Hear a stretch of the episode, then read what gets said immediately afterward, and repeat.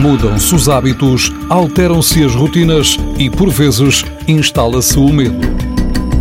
Nos dias da incerteza provocada pelo novo coronavírus, damos nome aos danos colaterais. Sem medo do medo.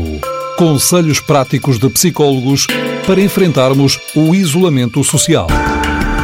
De segunda a sexta, às nove e meia da manhã, com Teresa Dias Mendes e em tsf.pt.